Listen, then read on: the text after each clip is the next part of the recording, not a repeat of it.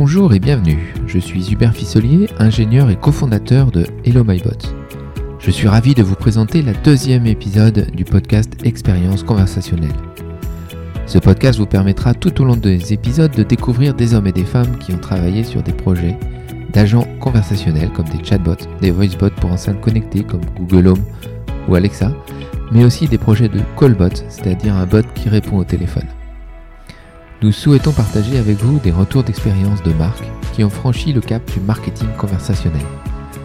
Nous essaierons de vous donner, grâce à leurs expériences, toutes les clés de la réussite pour vous lancer à votre tour.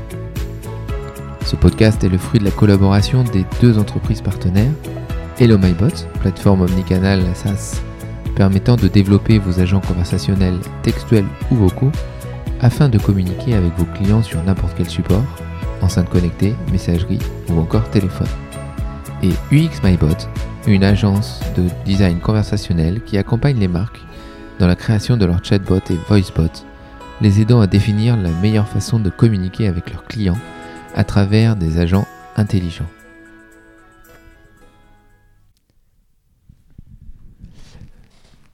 Aujourd'hui, j'ai le plaisir de recevoir Marion Carré, fondatrice de l'entreprise Askemona.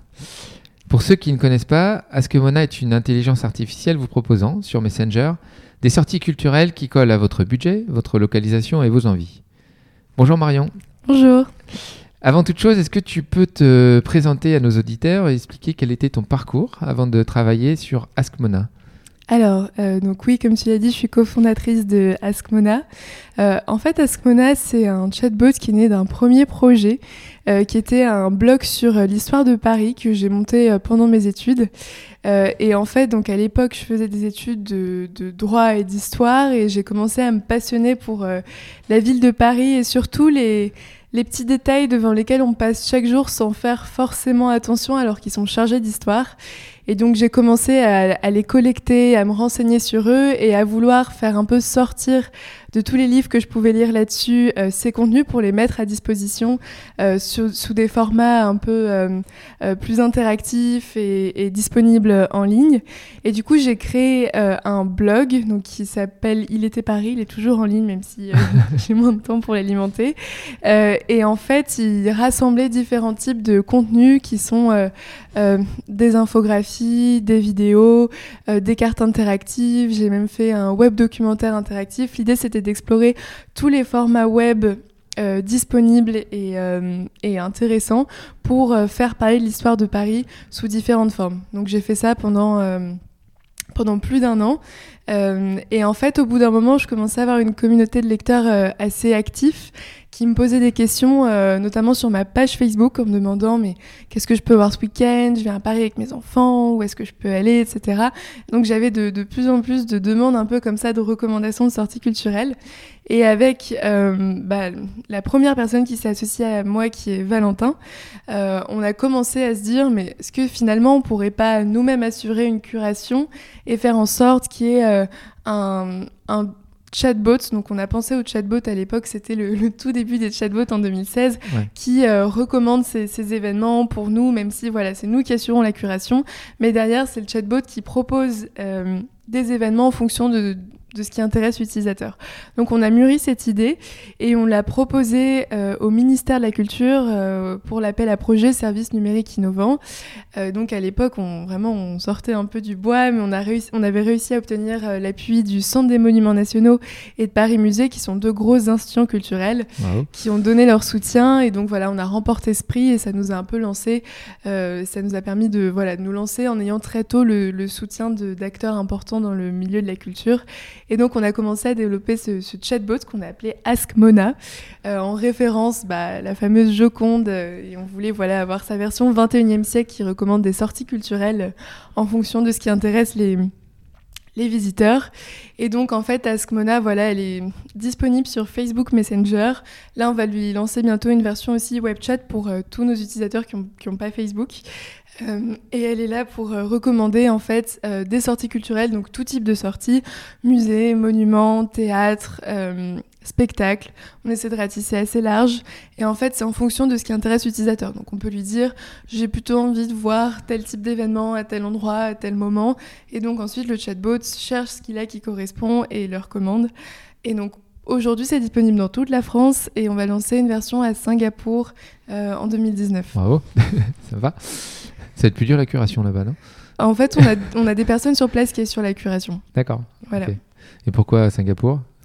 Parce qu'on a eu l'occasion de partir là-bas pour un séminaire, euh, le séminaire Malraux. Et en fait, on a rencontré plein d'institutions sur place qui étaient hyper intéressées par le principe et aussi des personnes qui étaient très intéressées par le fait de faire la curation. Donc on s'est dit, on a pris l'opportunité. C'est le, premier export de Axmona. Voilà, c'est ça. Parfait. Super. Euh, je crois que le développement de, de Axmona a été fait chez vous en interne par votre équipe. Est-ce que tu peux m'en dire un peu plus? Euh, notamment euh, sur, euh, sur l'équipe et les différents profils et comment, comment ça s'organise chez vous alors, ça s'est constitué petit à petit. Effectivement, depuis le début, on a voulu bâtir tout ça en interne, ça nous semblait très important. surtout qu'on avait des problématiques un peu particulières.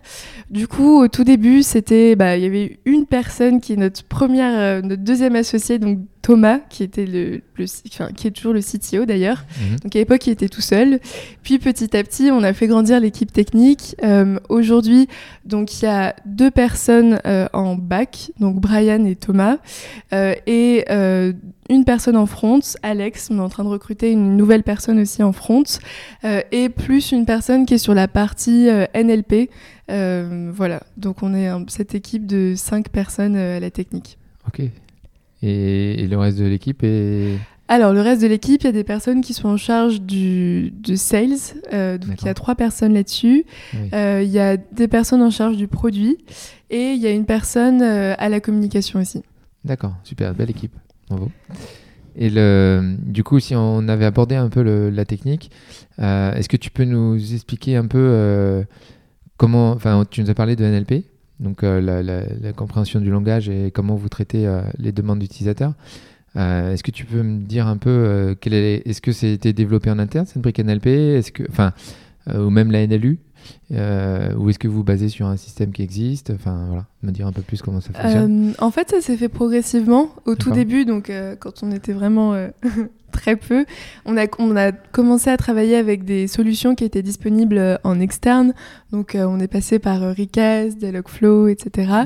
Et ensuite, on a pris le parti d'internaliser tout ça. Et donc, on fait un truc qui est un peu particulier, qui est que on entraîne euh, une partie des chatbots ensemble sur les problématiques qu'ils ont en commun pour en fait les rendre d'autant plus performants. Donc on a une espèce de grosse brique centrale où tous les chatbots s'entraînent ensemble pour euh, décupler un petit peu euh, les performances parce que donc il y a plus de, données qui, qui, entrent. Et ensuite chacun a ensuite ses particularités et ses spécificités auxquelles il répond. Donc ça c'est le premier truc un peu spécial qu'on a mis en place, mais c'est intéressant parce que du coup ça permet de faire une sorte d'intelligence artificielle collaborative dans le secteur culturel, donc euh, ça, renforce l'apprentissage. Et après, euh, sinon on fait bah, de, façon euh, un peu plus classique la détection d'intentions et d'entities, et donc ça on le développe en, interne. Et on va passer aussi sur, jusque-là on fonctionnait en externe avec la reconnaissance visuelle, et là aussi on va, on va internaliser tout ça. D'accord. Donc le, spécialiste NLP est quoi? C'est un data scientist, un spécialiste IA Ouais, ouais c'est plutôt ce profil-là. D'accord, ok, super. Euh, du coup, est-ce que euh, on sort de la technique On va plutôt partir sur euh, le business. Est-ce que tu peux nous expliquer un peu le modèle économique? Tu parles de plusieurs chatbots là. Oui. Au début, tu parlais d'Asmona. Ça veut dire que vous avez peut-être décuplé quelque chose que j'ai perdu en, route. Peux-tu nous expliquer? Alors, en fait, donc au tout début, on a fait Askmona, qui était notre chatbot à nous. Et en fait, assez rapidement, à force d'être au contact des institutions culturelles, certaines nous ont fait sentir leur intérêt pour avoir un peu leur Askmona elles, leur propre assistant personnel. Et du coup, on a créé en parallèle d'Askmona un studio qu'on appelle Askmona Studio, où en fait, euh, là, c'est donc bah, l'équipe qui fait des chatbots pour les institutions culturelles. Donc, on fait différents types de chatbots. Il y en a qui sont là avant la visite, donc soit sur la partie information pratique, réponse aux questions, aux questions fréquentes, euh, soit pour plus du jeu, en fait, ou intéresser euh, des potentiels publics à l'institution par le biais de la conversation de façon un peu ludique. Et on a aussi les chatbots qui sont présents pendant la visite. Et donc là, c'est pour bah, offrir une, médiation interactive où on peut voilà, avoir des interactions avec les œuvres d'art, que ce soit grâce à la reconnaissance visuelle, à la reconnaissance textuelle ou par le jeu.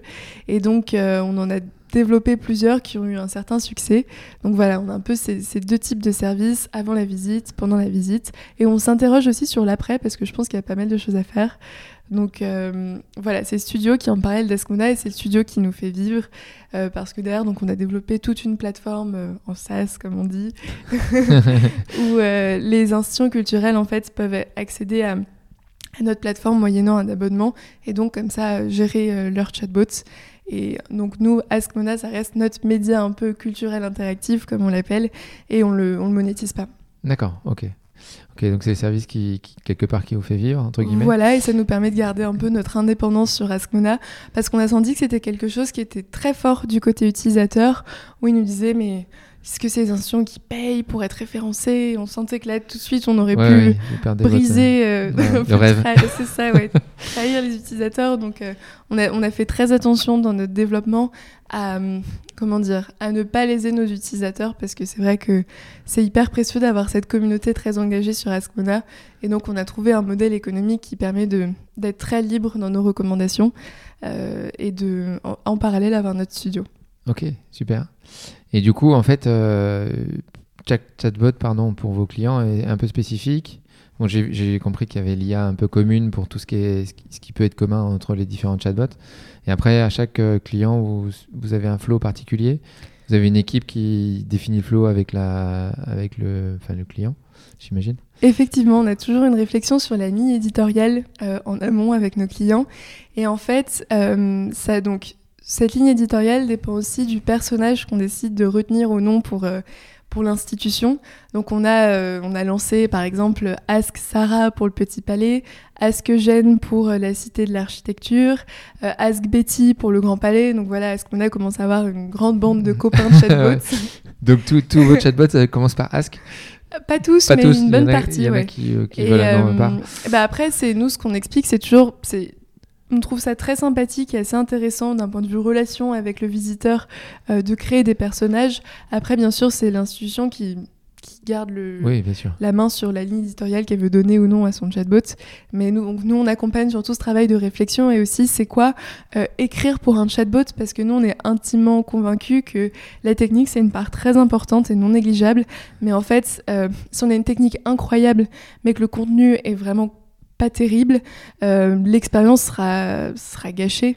Donc on essaie vraiment de sensibiliser au maximum et d'accompagner aussi sur le contenu, l'écriture.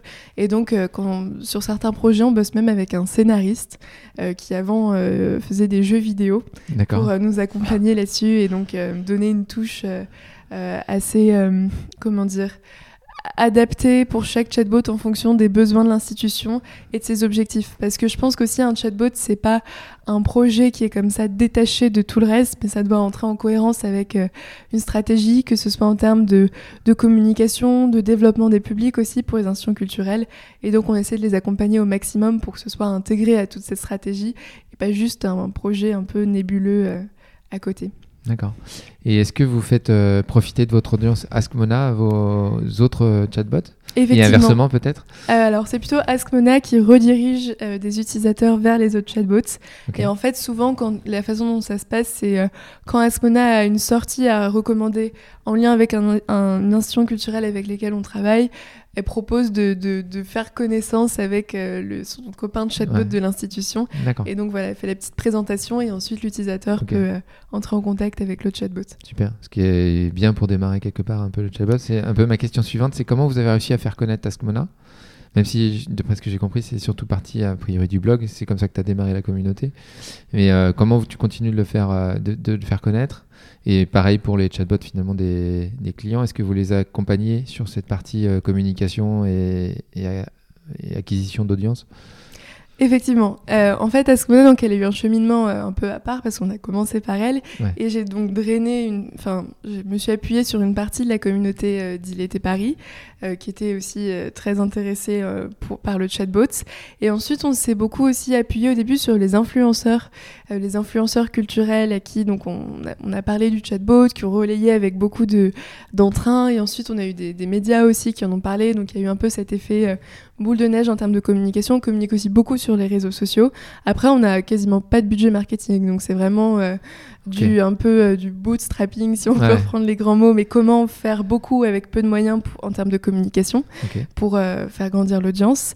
Et par contre, nos clients, on les accompagne donc sur la base de toute cette expérience qu'on a eue avec Askmona.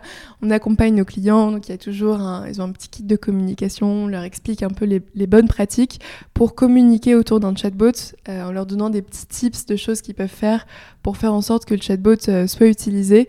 Et même une fois qu'il est lancé, on continue à les accompagner, on leur fait des recommandations stratégiques sur euh, comment assurer, continuer à assurer la promotion du chatbot parce que le chatbot, encore une fois, nous, on est, on est persuadé que ça doit pas être de l'ordre du coup de pub. Donc, c'est Ouais, pas je lance un chatbot et, et c'est fini. C'est Il faut arriver, euh, arriver à l'inscrire dans la durée. Euh, et puis, c'est comme sûr. ça que ça devient un outil euh, performant et indispensable. Donc, on accompagne vraiment sur le long terme pour faire en sorte que, euh, que voilà, le chatbot continue à, à bien répondre à son cas d'usage. Ok. Ça me fait penser à une question que j'aurais dû poser plus tôt, mais que- qui, me vient maintenant. C'est euh, est-ce que vous continuez d'accompagner une fois que vous avez livré vos clients et votre chatbot Est-ce que vous continuez à les accompagner sur l'apprentissage même du chatbot, ou est-ce qu'ils sont complètement autonomes ou un peu des deux? Alors nous, on accompagne totalement sur l'apprentissage parce qu'on estime que c'est pas le travail de, des institutions culturelles qui ont, qui ont déjà beaucoup travaillé par ailleurs. Et donc ça, c'est vraiment notre métier à nous. Donc on a une personne qui est dédiée, qui suit le chatbot euh, de chaque institution, les conversations, voir ce qui se passe, etc., qui fait des retours chaque semaine en proposant des modifications ou en alertant sur euh, certains sujets ou en disant que tout se passe très bien. Ça, dépend, des, ça dépend des moments. Euh, puis en fait, ce qui est intéressant, c'est qu'aussi pour l'institution, ça lui permet de savoir un peu quels sont les sujets chauds d'une certaine façon du côté de ses visiteurs. Et donc des fois, ça peut aussi aider dans la prise de décision pour mettre en place certains euh, dispositifs ou mieux informer sur, euh, sur certains aspects. Donc euh, voilà, chaque semaine, on essaie d'être très réactif là-dessus. Et ensuite, une fois par mois, on a un espèce de rapport stratégique où là, on va vraiment dans le détail sur l'analyse un peu qualitative des usages. Et en plus, on fait ces recommandations stratégiques en termes de communication. Donc en fait, on a vraiment un suivi sur le long terme euh, pour euh, permettre au chatbot bah, d'être performant, de pas être à côté de la plaque et que ce soit vraiment un outil au service des institutions. Ok. Donc du coup, le, potentiellement, le, le flot conversationnel peut évoluer au fur et à mesure du temps, Bien en sûr. fonction des retours et des, des, des métriques? Totalement. Ok, super. Très bien. Et ça, c'est compris finalement dans votre forfait euh, de sens Ouais. Ok, génial. Du coup, euh, est-ce que tu peux nous donner, si, si c'est pas trop indiscret, quelques chiffres sur l'utilisation d'Asmona et même de- de- des chatbots clients? Alors, Donner quelques métriques euh, Euh, donc Askmona, elle a aujourd'hui une communauté d'à peu près 40 000 utilisateurs euh, qui reviennent très fréquemment. Euh, on a une étude qui a été faite en début d'année euh, qui nous a montré que 25% des personnes à qui on recommande une sortie culturelle font la sortie culturelle. C'est énorme. Donc on était hyper content Ouais. d'amener autant de personnes dans les institutions culturelles. Euh, donc ça, c'était vraiment quelque chose d'important pour nous. Et aussi, il y a à peu près 60% des personnes qui entendent parler du chatbot par le bouche à oreille. Donc c'était des, des signes assez positifs sur le Ouais. fait que bah, le service euh, Plaît. Plaît et aide euh, les utilisateurs.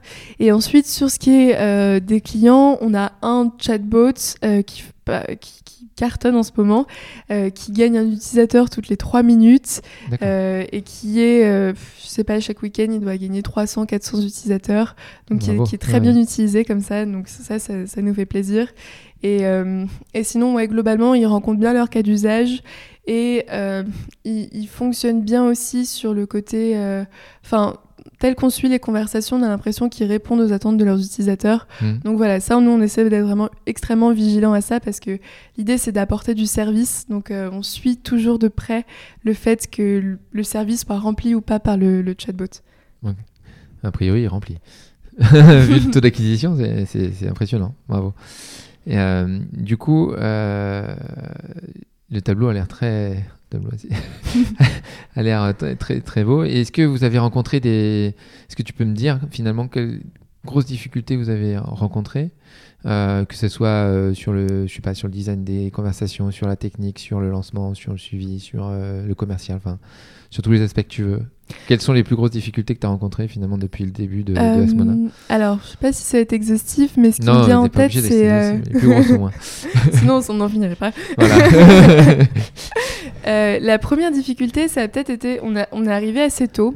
Donc, on a eu une longue période d'évangélisation qui d'ailleurs euh, continue, où on passe beaucoup de temps en fait à expliquer ce qu'on fait et surtout à déconstruire les idées reçues sur ce qu'on fait parce qu'en fait, on, constate que euh, l'intelligence artificielle, des fois, c'est comme une sorte de boîte de Pandore. Mm. On a l'impression que tout est possible, que le chatbot est absolument omniscient, qui va répondre à tout, etc.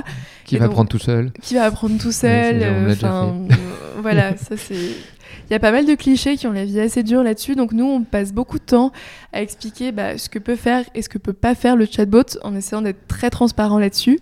Euh, et aussi on passe pas mal de temps derrière, euh, comment dire, euh, vraiment montrer aussi que c'est un outil qui est là pour être complémentaire euh, et qui n'a pas vocation à remplacer des personnes ou des postes. Et c'est vrai qu'on a eu des fois, on a pu faire face à des personnes plutôt dans les équipes une fois que le projet était lancé, qui, pouvaient avoir certaines craintes vis-à-vis du chatbot, en se disant mais est-ce que du coup il va remplacer les guides? Qu'est-ce que ça va faire, etc. Et donc nous on a tout un travail aussi euh, d'évangélisation en amont, mais aussi pendant, sur le travail avec les équipes pour euh, vraiment expliquer la, place du chatbot, qui n'est pas celle d'une personne qui travaille. Donc ça, c'est un sujet très important, mais après, dans l'historique des outils de médiation dans la culture, c'est quelque chose qui existait à plusieurs reprises. Mmh. Les audio guides ont créé beaucoup d'anxiété. Enfin voilà, c'est quelque chose d'un peu euh, cyclique et chronique. Mais donc nous, on fait le travail là sur les assistants personnels et l'intelligence artificielle. Euh, donc ça, c'est quelque chose euh, qui, nous, qui, a, pu être une difficulté et qu'on continue aussi aujourd'hui à, travailler. Euh, après, sur le produit, bah, en fait, c'est un produit qui est en constante évolution, mhm. dans le sens où c'est jamais fini.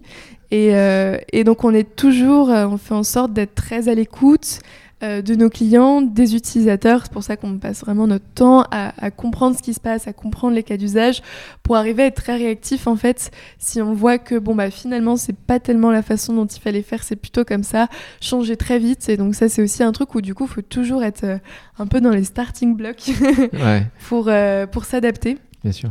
ça c'est vraiment nos principales, les principaux enjeux.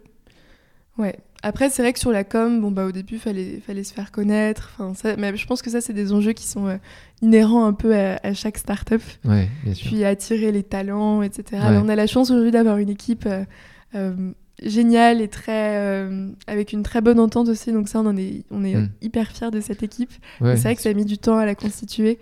Donc, voilà. Super. Et aussi, peut-être un dernier truc sur l'innovation dans la culture.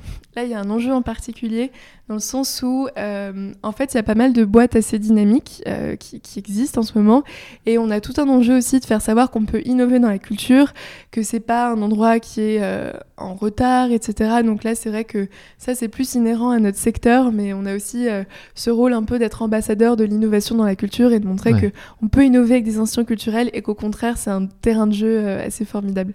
Bien sûr, c'est bien de faire bouger les lignes, quoi. Ouais, voilà. ok, très bien. Euh, est-ce que tu aurais un, ou plusieurs conseils euh, à une marque ou, une société qui voudrait se lancer sur un chatbot ou un agent conversationnel au, sens large? Euh, Peut-être que la première chose à faire, c'est vraiment de se poser la question de pourquoi on veut faire ça.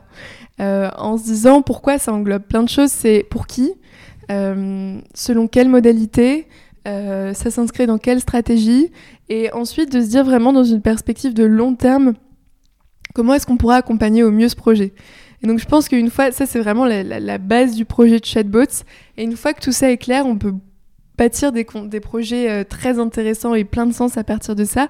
Mais je pense qu'il faut vraiment se demander, voilà, est-ce que pourquoi je veux faire ça et est-ce que je suis capable de le maintenir dans la durée?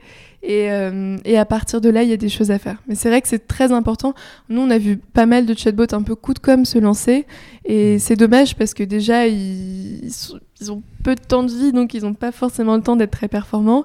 Euh, et après, c'est vrai qu'il y a beaucoup d'autres choses à faire. Et puis, ça peut aussi desservir un peu...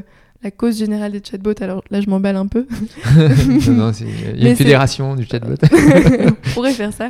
Mais c'est de dire que, enfin voilà, des fois quand on propulse un peu des chatbots pas totalement aboutis, bah, ça peut aussi desservir euh, pas mal de chatbots. L'expérience globale. euh, L'expérience globale, c'est vrai que nous, on a plein de gens qui nous disent Ah, les chatbots, mais moi j'avais testé tel chatbot, c'est trop nul et tout, pas les chatbots. Et on était un peu genre, il y a pas que ce type Ouais. Il y a plusieurs chatbots, tous les chatbots sont différents, euh, enfin voilà. Ça. Et, mais ce qui est aussi assez intéressant, c'est que dans l'autre sens, le travail d'évangélisation que font les uns sert aux autres. Et c'est vrai qu'on Oui. a déjà, on a à l'inverse des gens qui ont des très bonnes expériences avec certains chatbots, qui du coup sont totalement réceptifs et euh, voilà. Ouais. C'est vrai. Ok, super. Et du coup, euh, on arrive euh, au terme un peu de, de cette interview. En conclusion, je voudrais savoir quels sont tes ou vos prochains projets autour de Asmona. Euh, sûrement avoir plein d'autres clients, mais euh, en termes de produits ou en termes de.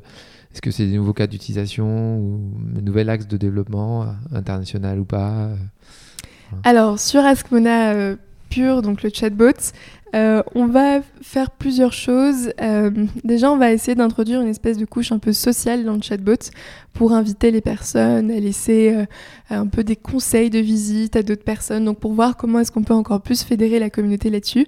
On a aussi envie de créer une sorte de monnaie virtuelle dans Askmona. Donc ça, on va voir comment ça évolue. Mais euh, on pense que ça peut être assez intéressant euh, d'un point de vue euh, du point de vue de la communauté.